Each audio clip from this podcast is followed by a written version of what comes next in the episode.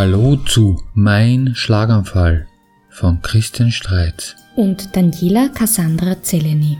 Wie kommt man kämpferisch wieder in die Gänge? Heute möchte ich mich noch einmal mit dem ersten Tag des Schlaganfalls äh, befassen. Um was geht es bei so einem Schlaganfall? Die Schlaganfallbehandlung muss so rasch wie möglich beginnen, denn es gilt das Prinzip Time is Brain. Gehirnzellen, die je nach Art des Schlaganfalls nicht ausreichend mit Blut versorgt oder durch einen erhöhten Hirndruck gequetscht werden, sterben rasch.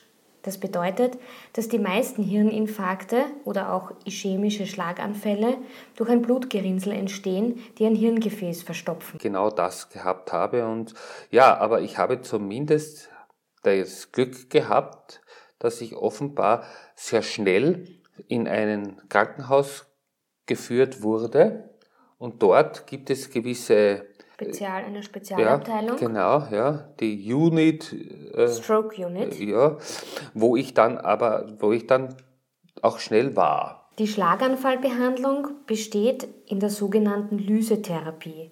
Sie zielt darauf ab, den Gefäßverschluss mit Hilfe von gerinnselauflösenden Medikamenten, sogenannten Thrombolytika, schnellstens zu beheben, um möglichst viele Nervenzellen zu retten. Schlaganfallpatienten erhalten eine Infusion in die Vene mit einem bestimmten Wirkstoff, RTPA, Lyseauflösung dieser Blutpfropfen. Dieser aktiviert ein Enzym im Körper, das Blutgerinnsel abbaut. Je früher innerhalb eines gewissen Zeitfensters mit dieser Lysetherapie begonnen wird, desto höher sind die Erfolgschancen.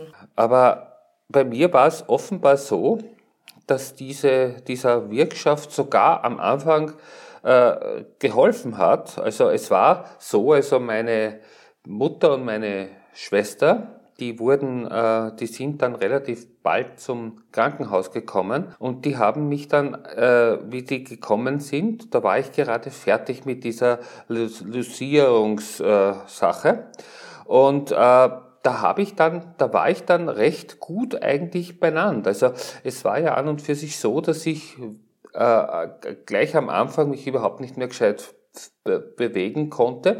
Und das war dann wieder. Also es war dann einfach so, also sie haben dann meinen Arm sich angeschaut und meinen, meinen, meinen Fuß und ich konnte wieder alles im Prinzip machen. Und das Zweite, ich konnte auch reden. Ich konnte damals echt reden. Und zwar äh, hat meine äh, Schwester äh, meine eine Kontaktlinse, die ich noch drinnen hatte, die konnte, äh, habe ich ihr selber gesagt, sie, sie möge sie mir bitte hinausgeben. Also es war echt okay. Aber dann offenbar äh, innerhalb von zwei Stunden, so habe ich das jetzt mir angeschaut, äh, ist es mir dann auf einmal wieder schlechter gewesen. Also meine Eltern, äh, meine Mutter und meine Schwester sind dann schon weggefahren.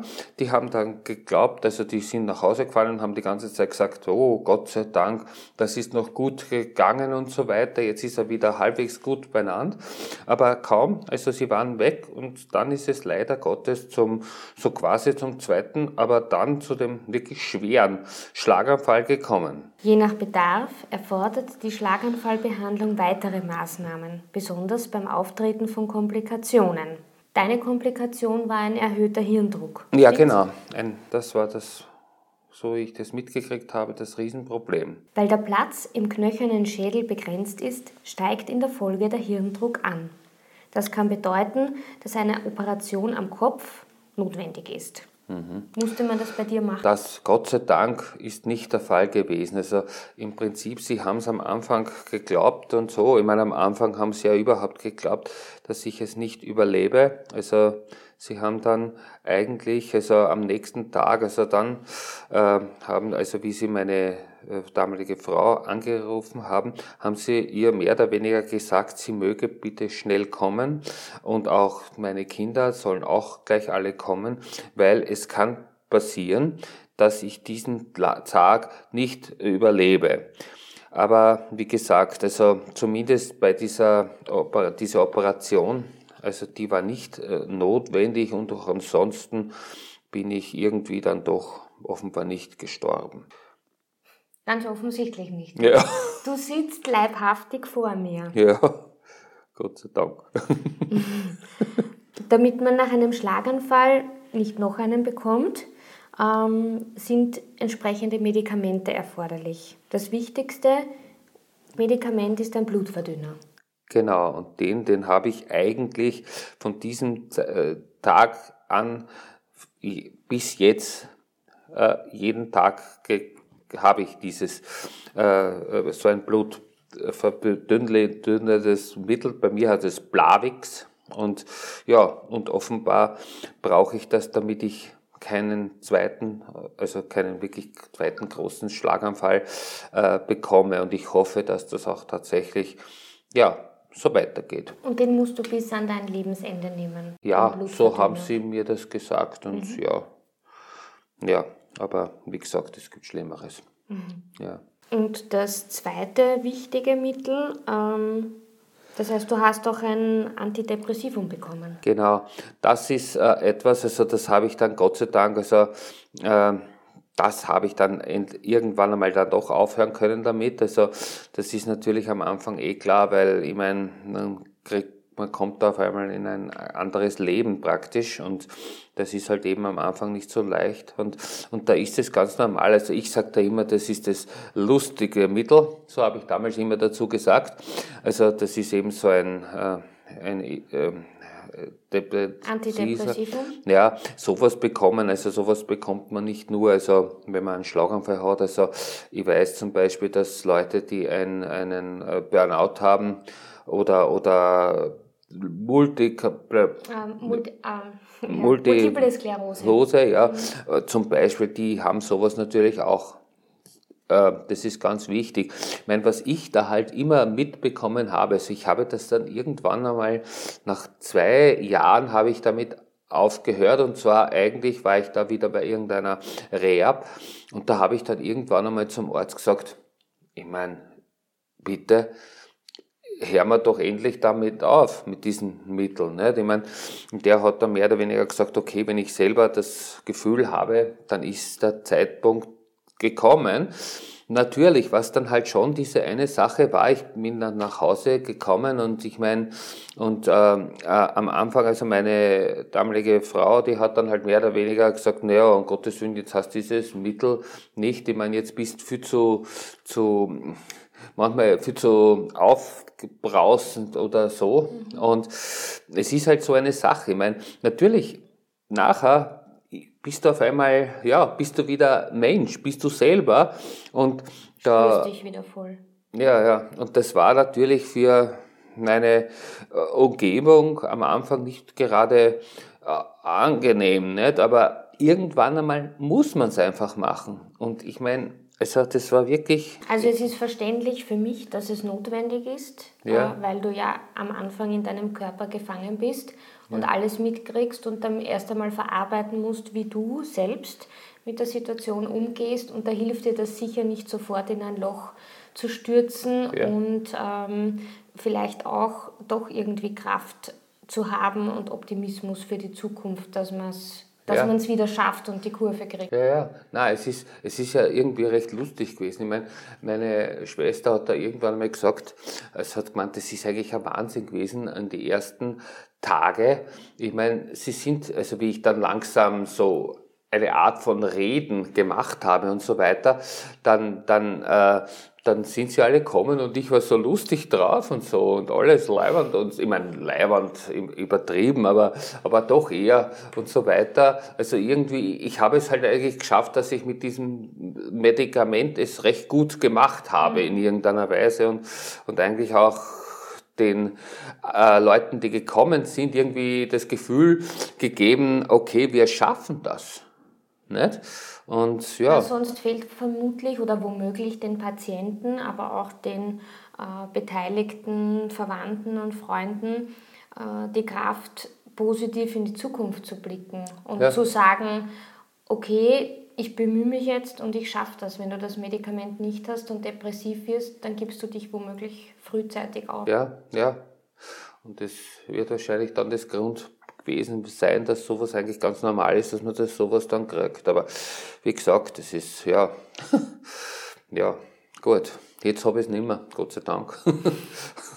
Was noch wichtig ist nach dem Schlaganfall für jeden Patienten, ist, dass man sich überlegt, was hat zu dem Schlaganfall geführt und was muss man künftig anders machen oder was muss man verhindern? Ja, ja, und das ist ja so eine Sache, weil das, was man da, was da kommt, ja, das kennt ja jeder. Ich meine, da hört man dann von, ja, man muss schauen, dass man nicht übergewichtig ist, ja, mhm. dass man äh, schaut, dass man eine Ernährungs Ernährung hat, die passt, ne? dass man äh, kein äh, Nikotin und wenig Alkohol nimmt, ja, mhm. dass, die, äh, dass das alles richtig ist und vor allem, dass die Blut- und äh, Cholesterolsachen äh, passen. Ne? Mhm. Also das kennt man ja. Aber, aber wenn man dann einmal so etwas, und ich meine, was man sagen muss, also all diese Sachen, die ich da jetzt äh, aufgezählt habe, naja, ich meine, da war ich schon dabei, nicht? Sozusagen. Da war ich dabei, nicht? Also das und, heißt, du hast geraucht, ja, wenig Sport oder keinen ja, Sport gemacht, ja, ähm, dich ungesund ernährt. Ja, ja, also, also ich meine... Stress ist ja, ja auch ein großer ja, Faktor. Man, nein, es ist, es ist zum Beispiel so gewesen, in dem, im letzten Jahr, halben Jahr vor meinem Schlaganfall, habe ich, glaube ich, 10 Kilo dazu bekommen und im Endeffekt habe ich aber nicht so viel gegessen. Mhm. War einfach das Falsche. Ja, und offenbar, also irgendwas in meinem Kopf war schon nicht mehr, richtig. Mhm. Irgendwie. Also irgendwas war da schon nicht mehr, ja, wie, so wie es gehört, ganz einfach. Und naja, und ja, was Dann hast du die Rechnung präsentiert bekommen. Ja, ja, also ganz schön auch noch. Ja, ja aber, aber, aber wie gesagt, das ist, was ich aber dann schon irgendwie, also ich habe das sehr schnell eigentlich in meinem äh, Kopf sozusagen, also das, was da drin noch davon äh, da war, habe ich mir doch relativ bald irgendwie gesagt, ja, jetzt muss ich mich äh, äh verändern. Und ich meine, also verändern in Form von, naja, eben äh, andere Ziele auch in irgendeiner Weise zu finden. Ich meine, und also und da ist zum Beispiel so, dass Sport äh, ein, eine bessere Sache für mich werden muss. Ja, das ist mir dann eigentlich relativ bald klar geworden. Und ich meine, mindestens fünfmal in der Woche mache ich was. Mhm. Und wenn es nur, ich weiß nicht, äh, vier, fünf Kilometer Rennen ist oder sowas. Und, und das ist, irgendwie ist es in mir jetzt einfach drinnen. Wenn man jetzt vielleicht ähm, ein bisschen relativieren muss, vielleicht zur Sicherheit, äh, vier bis fünfmal die Woche nur vier oder fünf Kilometer laufen gehen. Das hört sich jetzt für einen momentanen Nicht-Sportler sehr viel an. Auch du hast langsam und klein angefangen. Ja. Ähm, wichtig ist, glaube ich, dass man anfängt, dass man erkennt, dass was ja. zu tun ist und klein anfängt und jeder Schritt, den man tut, ist besser als keinen Schritt. Ja, das muss man auch sagen. Ich meine, da habe ich es fast ein bisschen falsch jetzt gesagt mit diesen fünf Kilometern. ich meine, abgesehen davon, dass ich das erst ein paar Jahre überhaupt kann, dass ich laufen kann oder so weiter. Es geht gar nicht so viel, dass man jetzt da äh, äh jetzt äh, fünf Kilometer macht oder so weiter. Es geht man muss darum, keine sportlichen Höchstleistungen. Nein, ich meine, in Wahrheit reicht es wahrscheinlich ja, für einen ganz normalen Menschen, ja, dass man fünfmal in der Woche vielleicht äh, äh, äh geht, ordentlich geht, also so wie also 8, 800, 8000 äh, Schritte, Schritte mhm. irgend sowas, ich meine, das wird man wahrscheinlich auch nicht so irgendwie mitkriegen, wie viel man jetzt geht, aber, aber sagen es wir... Es gibt Schrittzähler. Genau, genau, sowas gibt's ja auch, aber, na, aber es geht einfach darum, man muss, und das Allerwichtigste, ich meine, ich, ich tue ja oft also mit Leuten, die, äh, die noch im Beruf sind und manche wollen ja dann doch meine Erfahrung wissen als einer, der jetzt nicht mehr im Beruf ist. Äh, ich, ich sage halt immer, ich meine, ich kenne irrsinnig viele Leute, die, die, die, die machen dann halt, was weiß ich, zwei, drei Wochen lang, ja, tun sie dann einmal ordentlich, ge, äh, machen sie was. Jeden Tag gehen ans Fitnessstudio und gehen äh, äh, laufen oder was auch immer. Und dann, und dann hören sie auf. Da ist es aber wirklich gescheiter, man macht dreimal, viermal in der Woche was, aber das dauernd, das Dauernde ist es. Es ist nur das Dauernde. Und, und das ist eigentlich das Problem. Ich meine, es ist manchmal sehr schwer. Ich meine, ich weiß das selber, weil wenn du im Beruf sehr viel zu tun hast, ja, und sagen wir, du kommst irgendwann einmal um 7 Uhr nach Hause und dann musst noch ein bisschen was machen. Ich meine, das ist natürlich ein bisschen, ja, das ist eigentlich nicht sehr, sehr leicht zum Schaffen, nicht auf Dauer, nicht? Aber irgendwie muss man da was finden. Ich meine, muss jeder selber überlegen, wie er das macht. Und ich glaube, wichtig ist es, klein anzufangen. Und ich habe vor kurzem gelernt, alles, was man sich neu aneignen möchte, soll man ein bis zwei Monate durchziehen, bis es sozusagen für einen Usus wird, bis es der Körper verlangt oder bis, bis es äh, einfach zum Alltag dazugehört. Und wenn sich jemand angewöhnt, dreimal die Woche eine Viertelstunde was zu Hause zu machen und das aber dafür regelmäßig, ja. dann ist es so vielleicht der einfachere Weg, damit zu starten. Ja. Man ja. muss nicht gleich den Mount Everest besteigen. Es reicht, wenn man einmal einen, über einen Hügel spaziert. Das stimmt auf jeden Fall, ja. Na gut, und so ist das halt. Also im Prinzip, man hat also einen sehr blöden Tag 2004. Und ja, aber wie gesagt, ich meine, ein Tag, den man nie vergisst und der alles verändert hat, ja, aber es hat keinen Sinn. Man muss weiterleben und das so gut, wie man möchte.